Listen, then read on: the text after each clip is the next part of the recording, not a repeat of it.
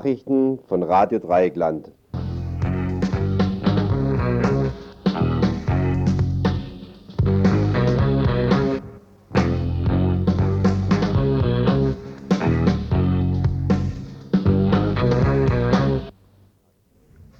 Willkommen im Tagesinfo von Radio Dreieckland. Die Themen heute: Hafenstraße, Strom für die Hafenstraße, aber ein Schlag für die Hafensträßler und Sträßlerinnen, Kneipenjobber, das Personal für den Stammtisch und der Stammtisch fürs Personal, Marineversorger Freiburg, ein Flaggschiff für Freiburg, aber keine Diskussion mit Freiburgern, Genkongress Basel, die Gene für den neuen Menschen, aber keine Begeisterung für die neuen Gene, Herbstkonferenz der Anti-AKW-Bewegung, für den breiteren Widerstand aber gegen die Castor-Behälter, Folterung in der Türkei, Delegation gegen Haftbedingungen, Haftbedingungen für Delegierte, Kurdistan, Kurden gegen Haftbedingungen, ein Hungerstreik hier in Freiburg für die Solidarität mit den inhaftierten Kurden. Und Neukaledonien, Franzosen desinteressiert, Kaledonier unentschieden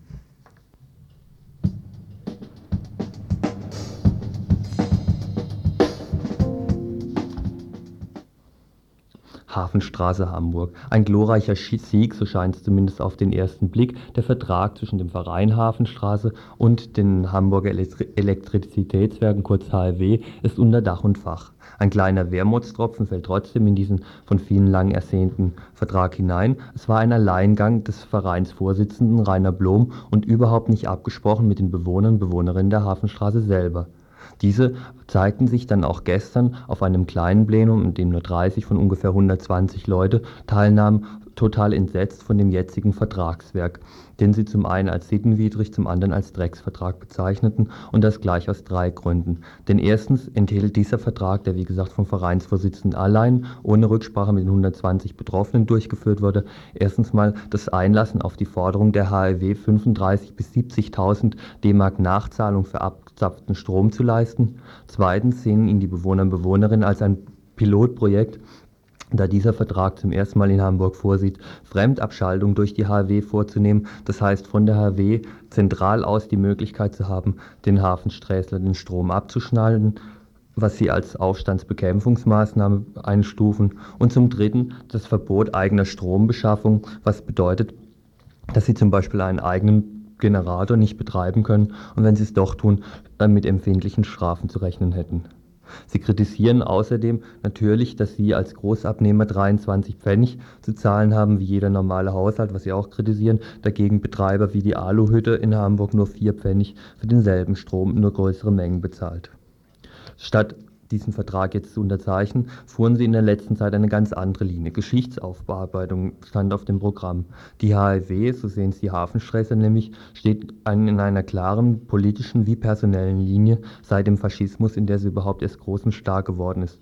Auf diesen Zusammenhang wurde in letzter Zeit verstärkt durch Öffentlichkeitsarbeit, Vorträge und ähnliches aufmerksam gemacht und so sollte auch die Linie für die Zukunft aussehen. Dass jetzt der Vertrag reingekommen ist, empfinden alle als Schlag ins Gesicht. Deswegen wird es morgen Abend, nee, am Mittwochabend, also in zwei Tagen, ein großes Plenum aller Bewohner und Bewohnerinnen geben und die Tendenz scheint jetzt schon klare Ablehnung dieses Vertragswerkes.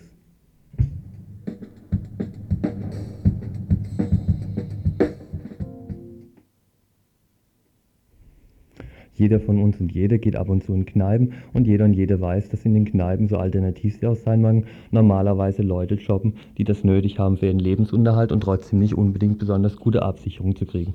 Deswegen gibt es in Freiburg auch einen Kneipenstammtisch. Unsere Mitarbeiterin Annette führte ein Interview heute Mittag mit einer dieser betroffenen Kneipenjobberinnen und Mitinitiatoren des Stammtisches für das Personal von Kneipen.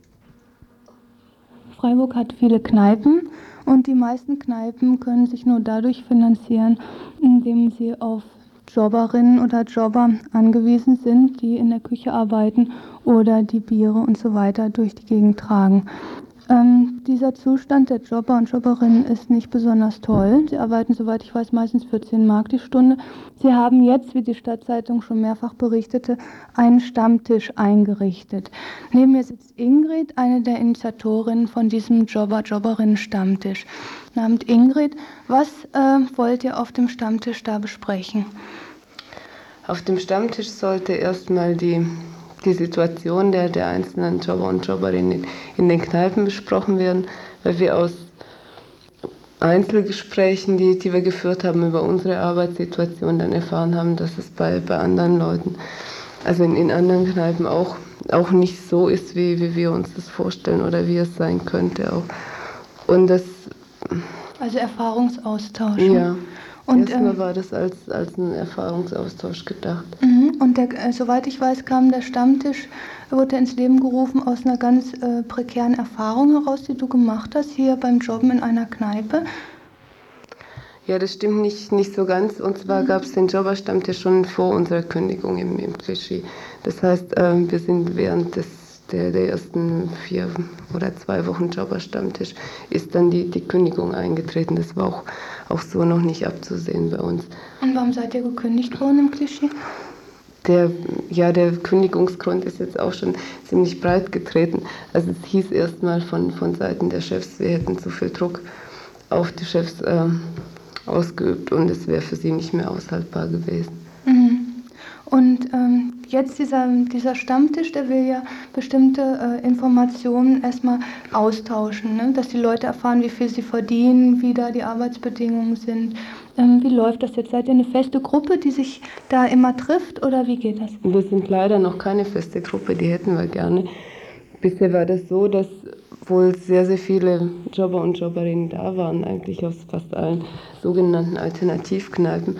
Die erzählen dann über ihre Arbeitssituation und bleiben dann oft wieder zwei Wochen weg. Von daher ist es ganz schwierig, Kontinuität reinzubringen, aber vielleicht auch, weil wir noch an keiner konkreten Sache arbeiten. Es ist geplant, für, für die nächsten Wochen so einen Lohnspiegel zu erstellen mhm. von den, den Kneipen, die da am Stammtisch vertreten sind, erstmal und vielleicht noch, noch mit ein paar anderen, wo wir halt Informationen drüber reinkriegen. Was sind denn so die Sachen, die sehr unterschiedlich gehandhabt werden in Freiburg? Es wird, das Trinkgeld wird sehr unterschiedlich gehandhabt. Es wird, äh, was Arbeitsteilung angeht, was sicher besonders gravierend ist, die Kneipen mit, mit dem besten Arbeitsklima sind die Kneipen, wo das rotiert, also wo es keine festen Jobs gibt, wo alle mal in der Küche arbeiten, alle mal bedienen, alle mal hinter der Theke stehen, weil da so ein größeres Verständnis füreinander da ist. Mhm. Und längerfristig, was für Forderungen wollt ihr so erarbeiten am Stammtisch? Wir wollen jetzt erstmal den, den Leuten sagen, was, was sie für Rechte haben und was sie in Anspruch nehmen könnten, wobei das dann jeder oder jedem Einzelnen überlassen bleibt, ob er das macht. Zum Beispiel, dass nicht bekannt ist, dass man dass, dass alle beim 440-Mark-Gesetz nach einem halben Jahr Anspruch auf Urlaubsgeld haben, Anspruch haben auf Lohnfortzahlung im Krankheitsfall, dass sie Kündigungsschutz haben auch. Mhm, Und das, also das sollten erstmal alle wissen. Mhm. Und äh, wie wollt ihr da weiter vorgehen? Wollt ihr Papier machen dazu oder sucht ihr jetzt noch Leute, die ständiger, also öfter kommen? Ja, wir suchen vor allem Leute, die, die öfter kommen. Und das wird dann je, je nach Bedarfsfall, auch, auch je nachdem, wo, wo Brennpunkte sind. Der, der Stammtisch soll ja auch so, so eine Form sein, damit dann an die Öffentlichkeit gehen zu können. Wenn es Konflikte gibt, das öffentlich machen zu können. Dass es auch für, für Gäste äh, einsichtig wird, wie, wie Leute behandelt werden, wie sie bezahlt werden in, in der Kneipe. Klar, das wissen ja viele nicht. Kannst du jetzt nochmal sagen, wann ihr euch trefft, um wie viel Uhr und wo? Wir treffen uns jeden Mittwoch um 9 Uhr abends in der Gaststätte Akropolis. Das ist im Stühlinger, Ecke Wannerstraße, Clara Straße. Hm, okay, vielen Dank, Ingrid.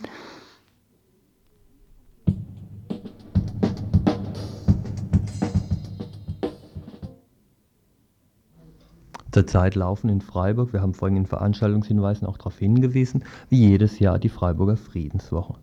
Einen besonderen Akzent setzt dies Jahr, wie jedes zweite Jahr, die Freiburger Marine-Kameradschaft Vereinigung e.V. dazu, indem sie nämlich wieder 20 Männer der Besatzung des Marineversorgers Freiburg, ein Droschschiff der Bundesmarine, hierher nach Freiburg eingeladen haben zu einer großen Informationstour. Ein kurzes Zitat aus einer Broschüre, die diese äh, Marinekameradschaft 1911 e.V. Freiburg herausgegeben hat. Jede Marine hat in der Vergangenheit und hat auch heute noch Nachschub- und Versorgungsprobleme zu lösen. Bei Kriegsbeginn 1914 wurde die Versorgung der deutschen Kampfschiffe schwierig, da keine Droschschiffe zur Unterstützung bereitstanden. Solche Droschschiffe gibt es eben heutzutage und eben eines mit dem Namen Freiburg, weil Freiburg die Patenstadt dieses Dings ist. Seit Jahren schon laufen Proteste dagegen. Ein Drittel des Gemeinderats hat sich deutlich dagegen ausgesprochen, diese Patenschaft weiter aufrechtzuerhalten. Getan hat sich in der Richtung bisher wenig. Wie gesagt, 20 blaue Jungs sind im Moment wieder in Freiburg, allen voran Korvettenkapitän Brosig. Ihn habe ich heute Mittag auch versucht zu befragen, obwohl ich natürlich eine blutige Landratte bin und mich in diesem Metier, in diesem harten Metier sicherlich nicht so gut auskenne, ob zum Beispiel solche Punkte, dass offiziell dieses Ding, dieses Droschschiff einen Verteidigungsauftrag für die Bundesrepublik laut Verfassung erfüllt, auf der anderen Seite die erste Fahrt bereits in den Indischen Ozean vor 20 Jahren lief und andere Fahrten letztes Jahr nach Mittelamerika in die Karibik geführt haben oder während des Golfkrieges auch durchaus in den Persischen Golf. Ob er da Probleme sieht, Korvettenkapitän Brosig heute Mittag in einem Telefongespräch. Wir sind wohl im letzten Jahr im Mittelmeer gewesen, im Rahmen einer ganz normalen Übung. Und zwar übt die Bundesmarine ja nicht nur in der Nordsee, sondern auch in anderen sogenannten außerheimischen Gewässern. Das bedeutet auch im Mittelmeer. Mhm. Aber warum Und das ist nichts Neues gewesen, ja. dass die Bundesmarine bzw. der Versorger Freiburg im Mittelmeer war. Der Versorger Freiburg übt nicht nur in der Nordsee, nicht nur in der Ostsee, sondern auch im Atlantik. Mhm. Und ab und zu kommt es eben auch vor, dass wir dann auch unser Übungsgebiet im Mittelmeer aufsuchen. Mhm. Aber warum muss der Frieden, der bundesdeutsche Frieden im Mittelmeer gesichert werden?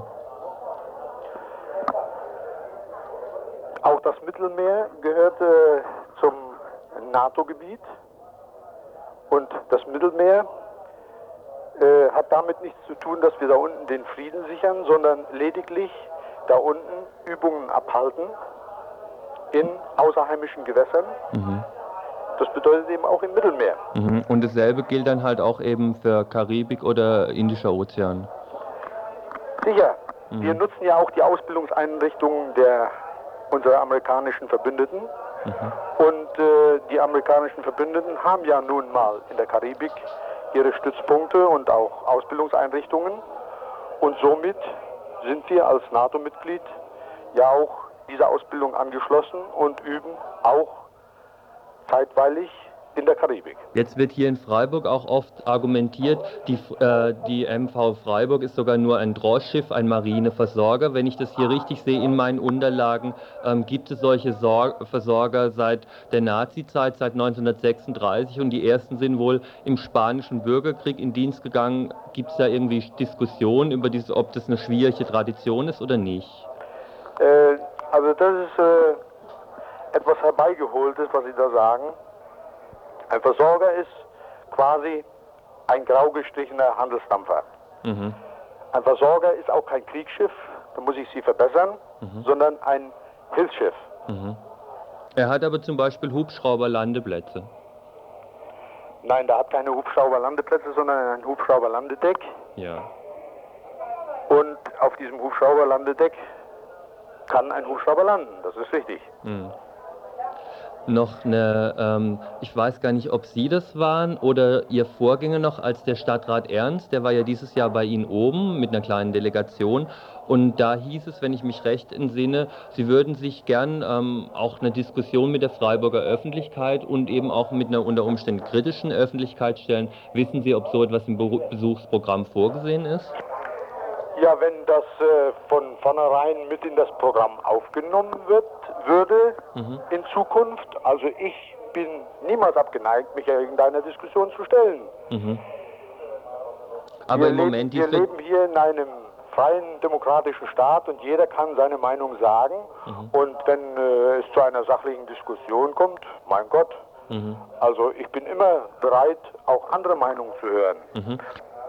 Ich bin das wohl gewesen, der gesagt hat. Also wenn mir das äh, rechtzeitig in das Programm mit reingeschrieben würde, würde ich mich einer solchen Diskussion niemals entziehen. Mhm, aber jetzt steht es nicht im Programm drin für den diesjährigen Besuch. Nein, in den, äh, während dieses diesjährigen Besuches, momentanen Besuches, muss man sagen, ist nichts im Programm enthalten. Das ist richtig.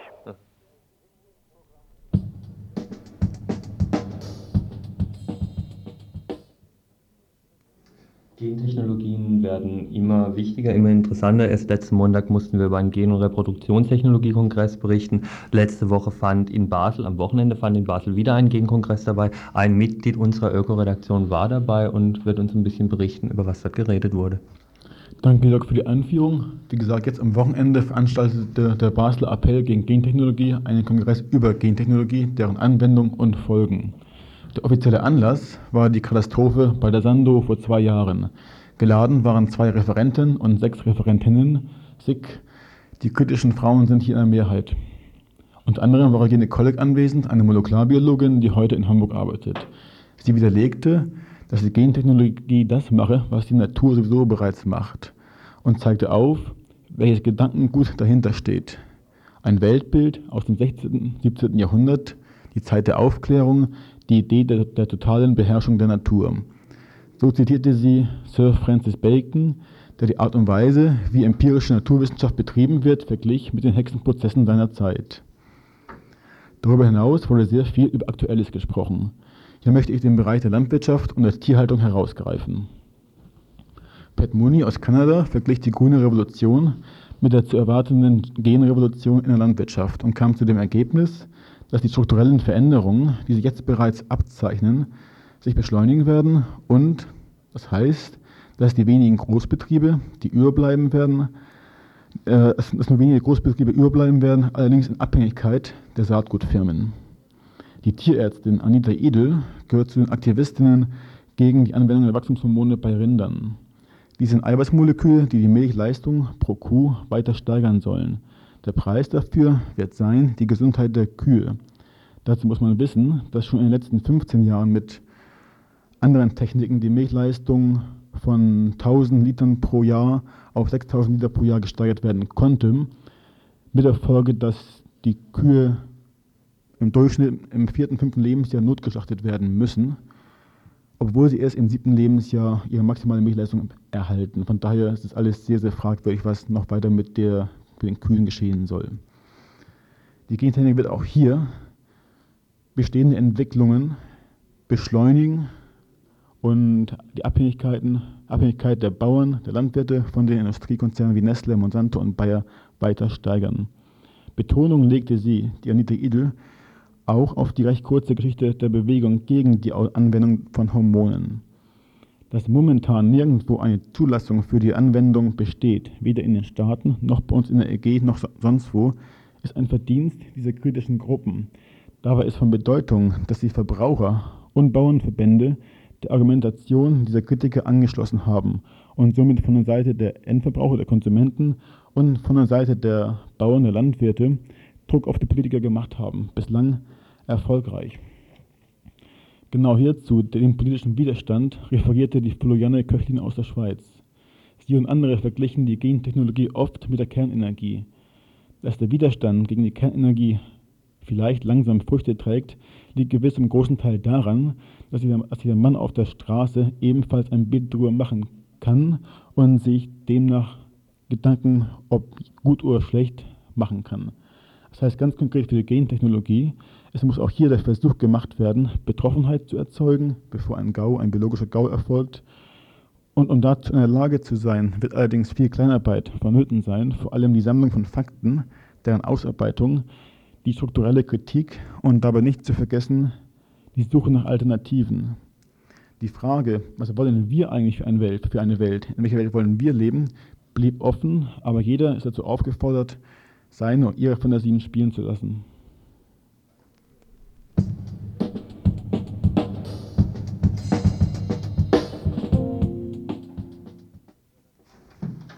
Auch ein Kongress, aber ganz anderer Natur, fand in Nürnberg statt. Dort trafen sich nämlich ungefähr 300 Teilnehmer und Teilnehmerinnen der Herbstkonferenz der Anti-AKW-Bewegung, auch BUKO, Bundeskongress der Anti-AKW-Bewegung genannt. Ein Punkt, der ganz ähm, entscheidend an diesem Kongress war, wie an allen diesartigen Kongressen nach Tschernobyl, dass man eigentlich die Anti-AKW-Bewegung in mindestens zwei Teile teilen kann. Die sogenannten alten Kämpfer und Kämpferinnen, die seit langen Jahren schon dabei sind und inzwischen auch zu relativ radikalen Mitteln des Widerstandes gekommen sind und eben neue, die nach Tschernobyl angefangen haben, sich Gedanken über ähm, Möglichkeiten des Anti-AKW-Widerstandes zu machen und in ihren Mitteln zum Teil auch etwas anders sind, ähm, Becquerel-Zählereien oder sowas auf dem Vordergrund steht.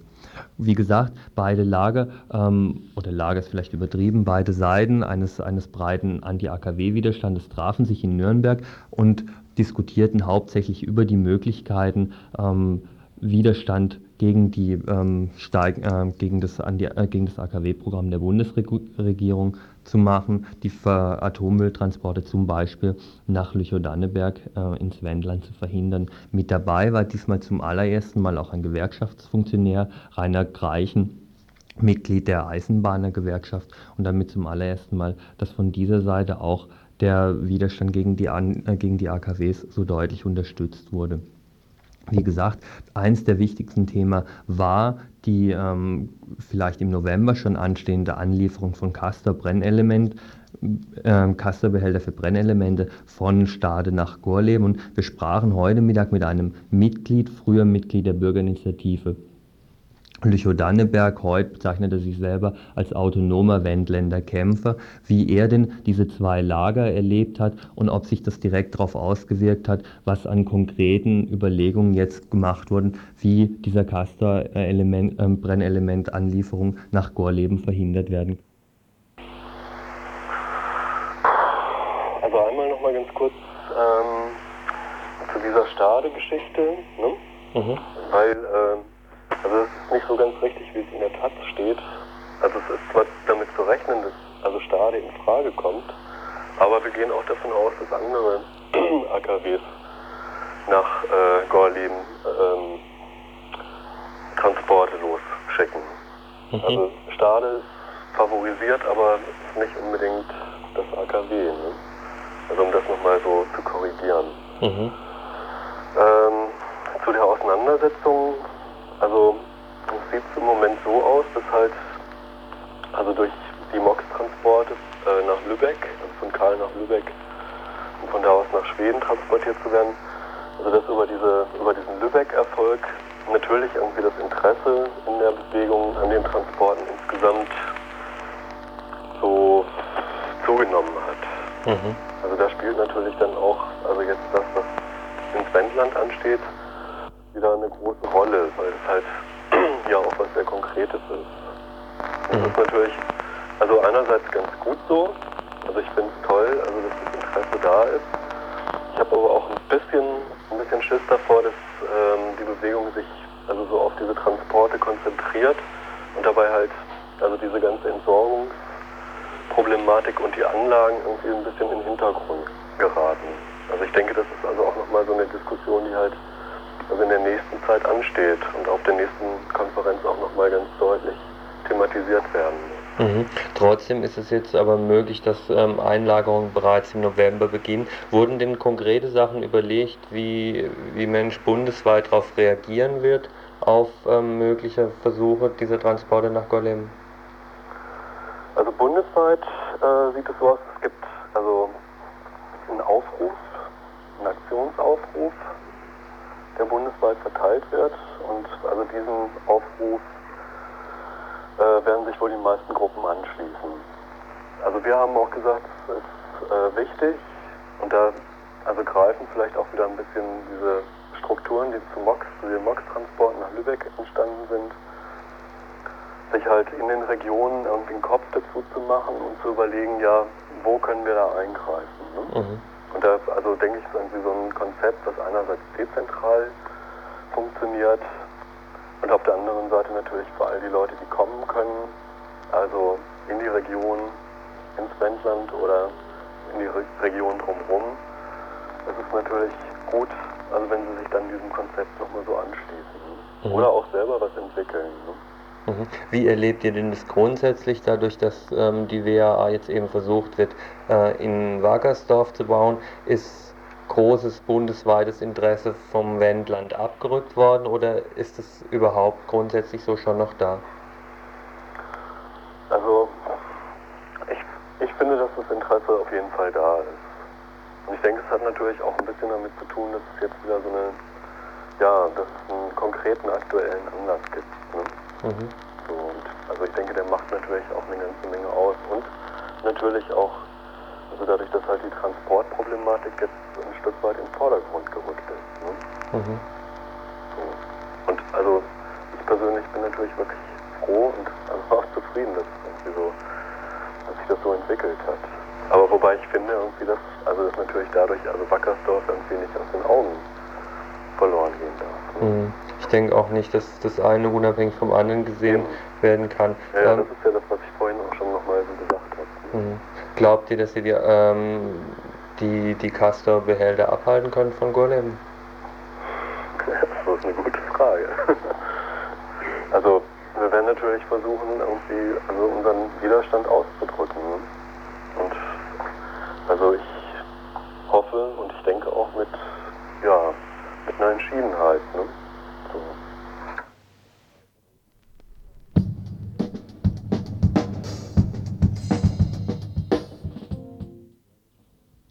Widerstand gegen die Militärregierung versuchen zumindest die Türken und äh, beziehungsweise die türkische Regierung und ihre Öffentlichkeitsarbeit auch hier in der Bundesrepublik, unter anderem getragen von der Bundesregierung selber, ähm, an den Tag zu legen. Das hässliche Endline ähm, Militärdiktatur versucht sich hier zumindest als schöner Schwan neue Demokratie zu gebären, einen ähm, schweren Rückschlag wurde zumindest der bundesdeutschen Öffentlichkeit am Wochenende ganz deutlich, als nämlich Delegierte des Niedersächsischen Landtags in der Türkei am Rand eines Prozesses verhaftet und in Gefängniszellen auch misshandelt wurden. Wir sprachen heute Mittag mit Hannes Kempmann, Mitglied, äh, grünes Mitglied des äh, Niedersächsischen Landtags, selbst mit dabei gewesen in Ankara. Zuerst mal überhaupt über die Ziele, warum denn diese Delegation in Ankara zu Besuch war. Sind eine Delegation gewesen äh, von Landtagskollegen der SPD, der Grünen äh, und äh, Journalisten. Wir sind zehn Tage in der Türkei insgesamt unterwegs gewesen. Wir hatten zwei Ziele. Einmal, wir haben uns sehr intensiv gekümmert um die Frage der Unterbringung, der Versorgung von irakischen, kurdischen Flüchtlingen, die jetzt in der Türkei in Flüchtlingslagern untergebracht sind die Opfer des Giftgaskrieges in dem Irak sind. Das war der eine Teil unserer Reise. Und mhm. der zweite Teil, wir haben in Ankara den Deviol-Prozess, einen der großen Militärprozesse, politischen Prozesse besucht, äh, um diesen Prozess zu beobachten, auch um unsere Solidarität mit den Gefangenen und den Angehörigen der Gefangenen zum Ausdruck zu bringen. Mhm. Und die Delegation ist dann äh, vom äh, Beobachten im Gericht auf einmal im Knast gelandet. Das stand heute jedenfalls in der Tat. Kannst du kurz erzählen, wie das kam? Ja, in der Tat, so ist es gewesen. Es gab äh, gegen Viertel vor elf am Freitagvormittag eine Sitzungsunterbrechung. Und in dieser Sitzungsunterbrechung hat ein Teil der Zuschauer äh, einen Sprechchor begonnen. Dort ist auf Türkisch, ich habe das zunächst nicht verstanden, aber mir ist es dann später gesagt worden, Dort ist auf Türkisch gefordert worden, Generalamnestie, Freiheit für die politischen Gefangenen und nieder mit dem Faschismus. Und es sind wohl auch, ich habe das selber nicht beobachten können, zwei kleine Transparente hochgehalten worden. Und dieser kurze, vielleicht zwei Minuten dauernde Vorfall in einer Sitzungspause hat dazu geführt, dass wir von dem Militär, und zwar alle Ausländer, die dort waren, von dem Militär festgenommen worden sind, zunächst einmal dreieinhalb Stunden vor diesem Gerichtsgebäude festgehalten wurden wir sind dann übergeben worden der türkischen Sicherheitspolizei, die uns äh, abtransportiert hat in die Sicherheitszentrale in Ankara. Und das ist in Ankara die berüchtigste, auch leider berühmteste Folterzentrale, die es dort gibt. Mhm. Wir sind äh, alle äh, Griechen und Deutsche in äh, einer Tiefgarage dort gelandet. Und äh, was wir dort erlebt haben, das war für mich fast unvorstellbar wenn ich das mit einem Wort zusammenfasse, das, was ich dort gesehen habe, so müssen 1933, 1934 die Keller der SA gewesen sein, mhm. wie das, was wir da erlebt haben. Ja, du beziehst dich jetzt auf die anderen Gefangenen, die schon insaßen, als ihr dahin transportiert worden seid, oder was? Wir saßen, wir waren die 24 Festgenommenen in dieser Tiefgarage. Es waren vielleicht 20, vielleicht 30 Polizeibeamte in Zivil in dieser Garage. Äh, es sind einzelne Mitglieder aus unserer Gruppe schwer zusammengeschlagen worden, völlig grundlos. Mhm. Ähm, wenn man auf die Toilette gehen wollte, musste man die Köpfe mit den Mänteln äh, verhüllen, damit man nicht sah, wo es lang ging. Es sind Einzelne auf den Toiletten zusammengeschlagen worden. Eine, mein, eine SPD-Kollegin aus dem Landtag ist schwer geschlagen worden, ist zusammengebrochen. Mhm. Es wurde ihr zunächst der Arzt verweigert, sie hat dann später eine Spritze bekommen. Ähm, wir waren vielleicht zehn Stunden in diesem Keller. Ähm, wir mussten dann zu einem bestimmten Zeitpunkt, konnten wir hören, mussten wir hören, äh, ganz entsetzliche Schreie von offensichtlichen Nebenräumen, schwer gefolterten, vermutlich türkischen äh, Gefangenen. Mhm. Also die ganze Atmosphäre, die wir dort erlebt haben, war ausgesprochen furchtbar. Und ich kann nur sagen, ähm, es ist in der letzten Zeit so viel davon die Rede gewesen, die Türkei sei ein Staat auf dem Weg zur Demokratie. Mhm. mhm. Wer das erlebt hat, äh, der weiß, äh, wir haben gesehen in das faschistoide Gesicht einer Militärdiktatur. Mhm. Wer von einem De Demokratisierungsprozess in der Türkei spricht, der hat keine Ahnung, worum es wirklich geht. Ja, und ähm, die deutsche Botschaft in Ankara, habt ihr euch da mit der in Verbindung setzen können oder wie seid ihr wieder rausgekommen? Wir haben natürlich immer wieder versucht, Kontakt aufzunehmen mit der Botschaft. Wir haben immer wieder, und zwar in allen möglichen Sprachen, Englisch, Französisch, Spanisch, was wir so konnten, erklärt, dass wir eine offizielle Delegation seien. Auch unsere griechischen Freunde haben immer wieder verlangt, den Kontakt zur Botschaft. Dieses ist äh, nicht äh, erlaubt worden. Mhm. Ich muss aber sagen, äh, was ich im Nachhinein erfahren habe, die deutsche Botschaft hat unglaublich fahrlässig gehandelt und reagiert. Ich weiß, dass die Botschaft erstmals um 14 Uhr informiert worden ist, dass wir festgenommen sind. Die Reaktion um 14 Uhr der Botschaft war, wir können gar nichts tun, es ist Mittagspause äh, und wenn es dort ernsthafte Probleme gibt, dann werden sich die Leute schon melden bei uns. Äh, das ist uns ja nie gestattet worden. Die Botschaft hat um 18 Uhr einer äh, Kollegin aus unserer Delegation, die als Journalistin dabei war und um 18 Uhr freigelassen worden ist, mhm. die dann zur Botschaft ging und äh, natürlich in Deutschland äh, Alarm schlagen wollte, die Presse informieren wollte, zunächst einmal Telefonate verweigert mit dem Hinweis, es gäbe dafür kein Geld im Haushalt der Botschaft, man könne nicht telefonieren. Mhm. Das hat sich so weiter äh, hingezogen. Erst um 22 Uhr ist die Botschaft in dieses Gefängnis, in diese Folterzentrale dann selbst gefahren. Und von diesem Zeitpunkt ab, das muss man allerdings sagen, äh, ist unsere Situation erleichtert worden und das hat dann auch zu unserer Freilassung geführt. Noch am gleichen Tag oder erst später? Wir sind äh, um halb zwei Uhr morgens des nächsten Tages, also nach fast 15 Stunden, freigelassen worden. Ich denke dazu, dass wir freigelassen worden sind, hat auch geführt eine sehr schnelle Reaktion der äh, Radiostationen, auch der Fernsehstationen im norddeutschen Raum. Mhm. das hat schon einigen Druck gemacht. Allerdings, äh, ich muss sagen, es sind vier griechische Freunde nach wie vor in Haft. Ja. Und wir befürchten das Aller, Allerschlimmste. Das Letzte, was wir da von diesen Freunden gesehen haben, als wir aus dem Keller herausgeführt waren, sie saßen in einer Ecke mit Kapuzen über dem Kopf. Und äh, es besteht eine Kontaktsperre. Wir wissen, dass sie bis heute niemand besuchen darf. Man muss fürchten, äh, dass es hier zu ganz schweren Folterungen kommt. Ähm, und deswegen fordern wir alle auf, äh, sich an die türkischen Behörden, an die türkische Botschaft in Bonn zu wenden und die Freilassung dieser vier Freunde zu verlangen. Das Gleiche gilt auch für die Bundesregierung. Äh, wir haben in mehrfachen Telegrammen und Telefonaten die Bundesregierung aufgefordert, sich energisch für die Freilassung unserer vier griechischen Freunde einzusetzen, denn wir fürchten in der Tat um ihre Gesundheit und um ihr Leben. Mhm. Vielen Dank, Hannes Kempmann.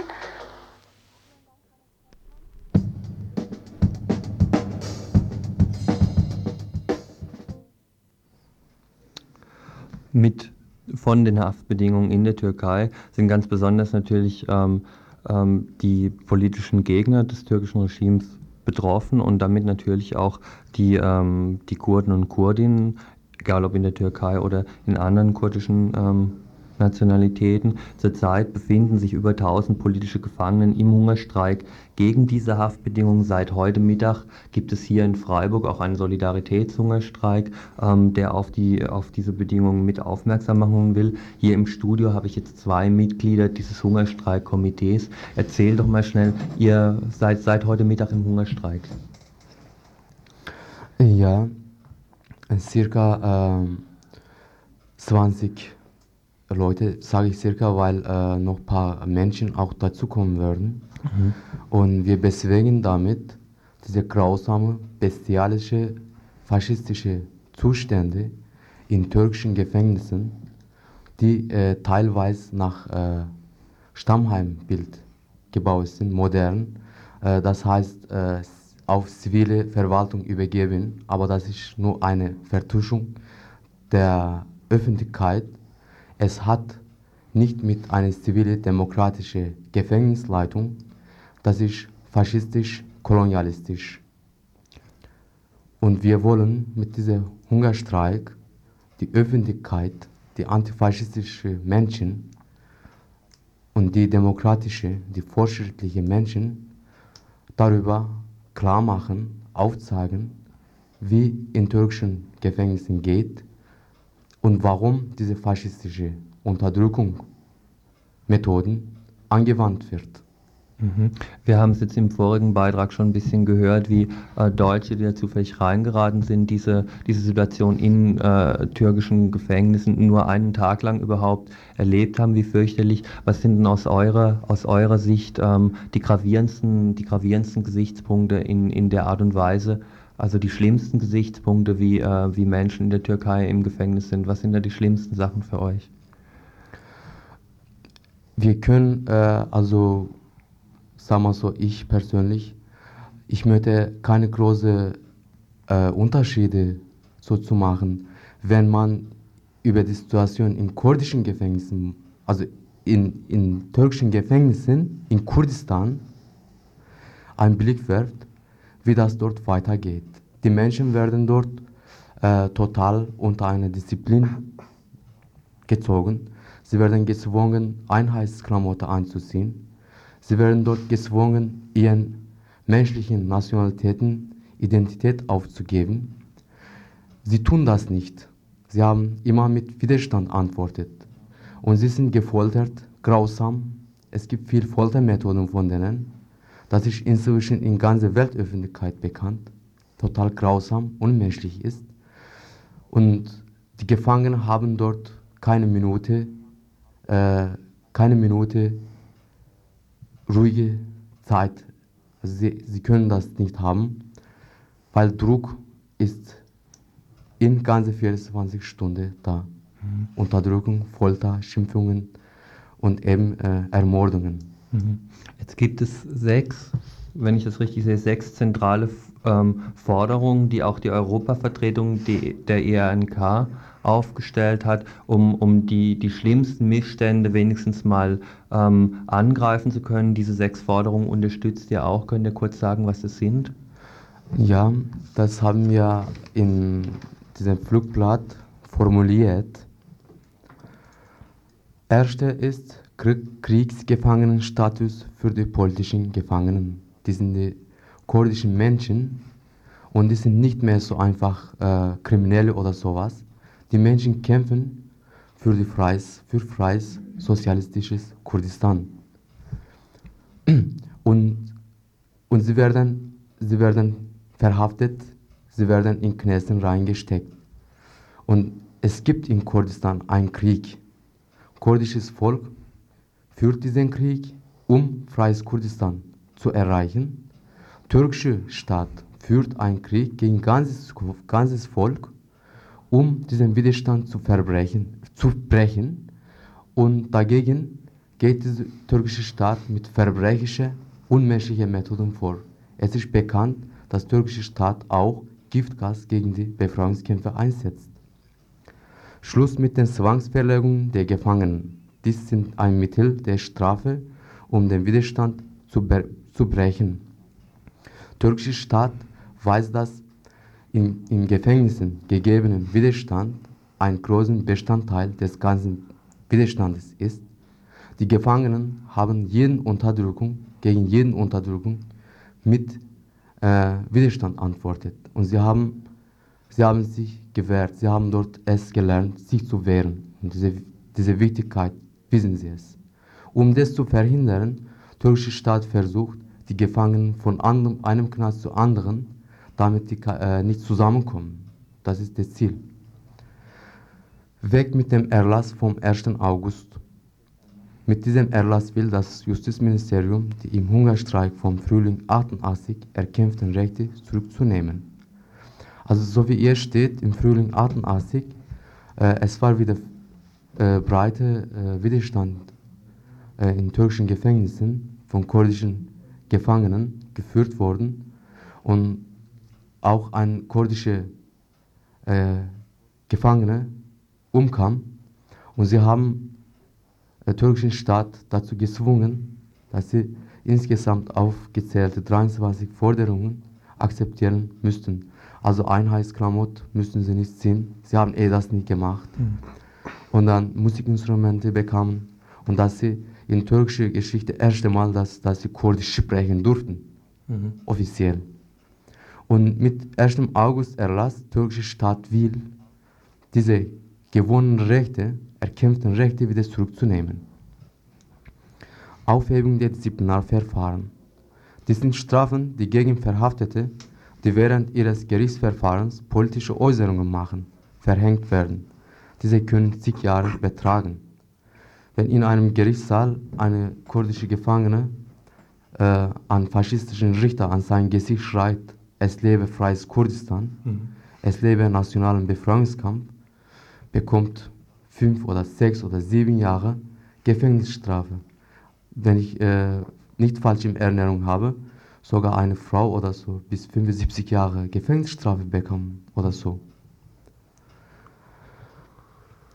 Freilassung nach zwei Drittel der Haftzeit. Leisten die Gefangenen im Knast Widerstand, werden sie nicht nach zwei Drittel freigelassen. Das heißt, keine äh, kurdische Gefangene wird freigelassen, weil sie Widerstand machen, weil das ihr Leben ist, weil das ihr Kampf um Freiheit ist. Keine Wiedereinführung der Einheitskleidung.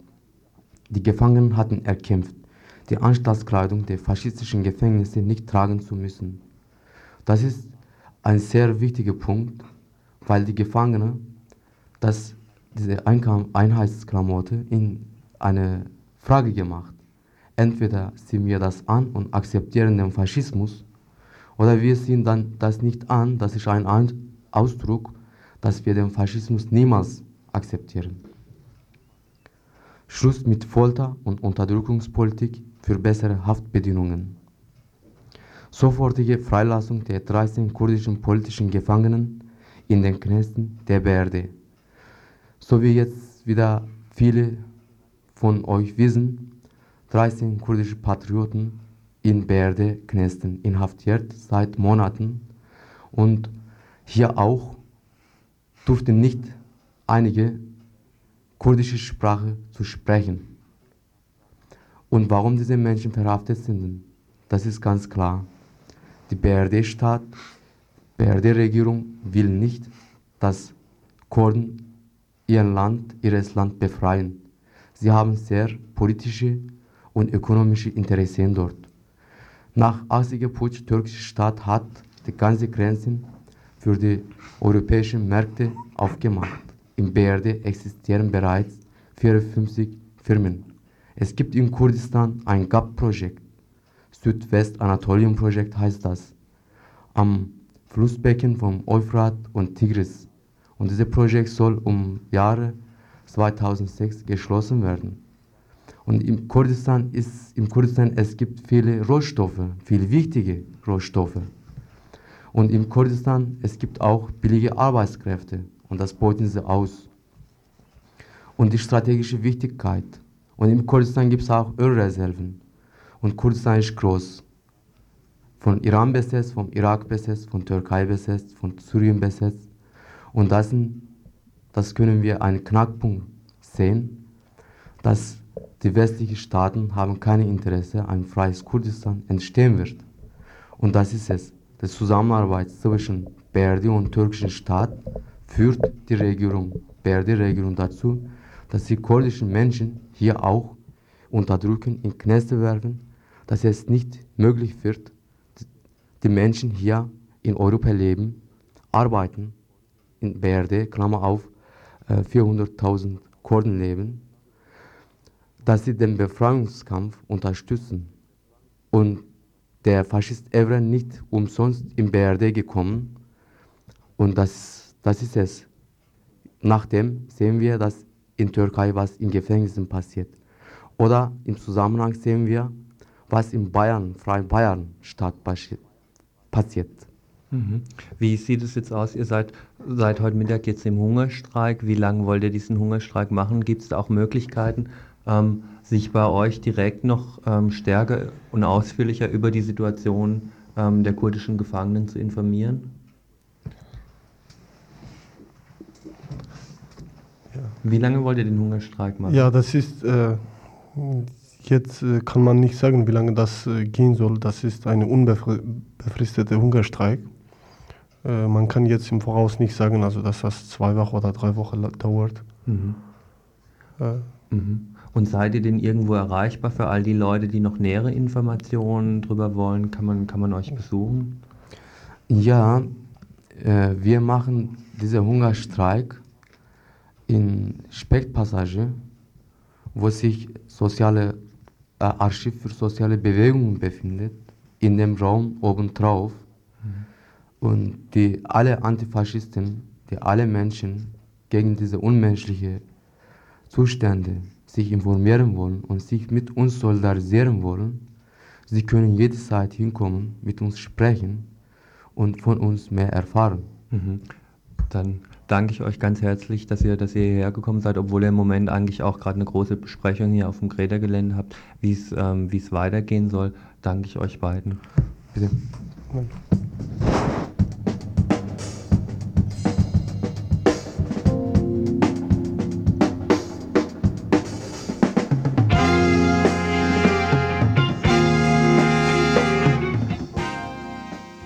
Hier noch gleich ein äh, nicht ein Hintergrund, sondern ein Hinweis.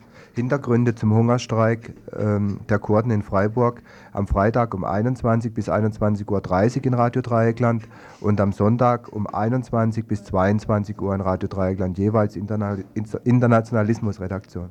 Every time now, every night and day, and you and me and she ja, und der angekündigte Beitrag zu der äh, Abstimmung sowohl in Frankreich wie in Neukaledonien selber über ähm, einen möglichen Fortgang der Unabhängigkeit Neukaledoniens kann im Moment leider nicht mehr reinkommen, nicht wegen Zeitgründen, sondern auch weil er noch gar nicht ähm, wohl fertig geworden ist. Der wird auf jeden Fall am Mittwoch im RDL-Tagesinfo sein und damit sind wir jetzt auch schon zu Ende gekommen. Verantwortlich für die Infosendung heute waren Annette und Jörg und an der Technik Karl-Heinz und es waren mal wieder Nachrichten von Radio Dreieckland.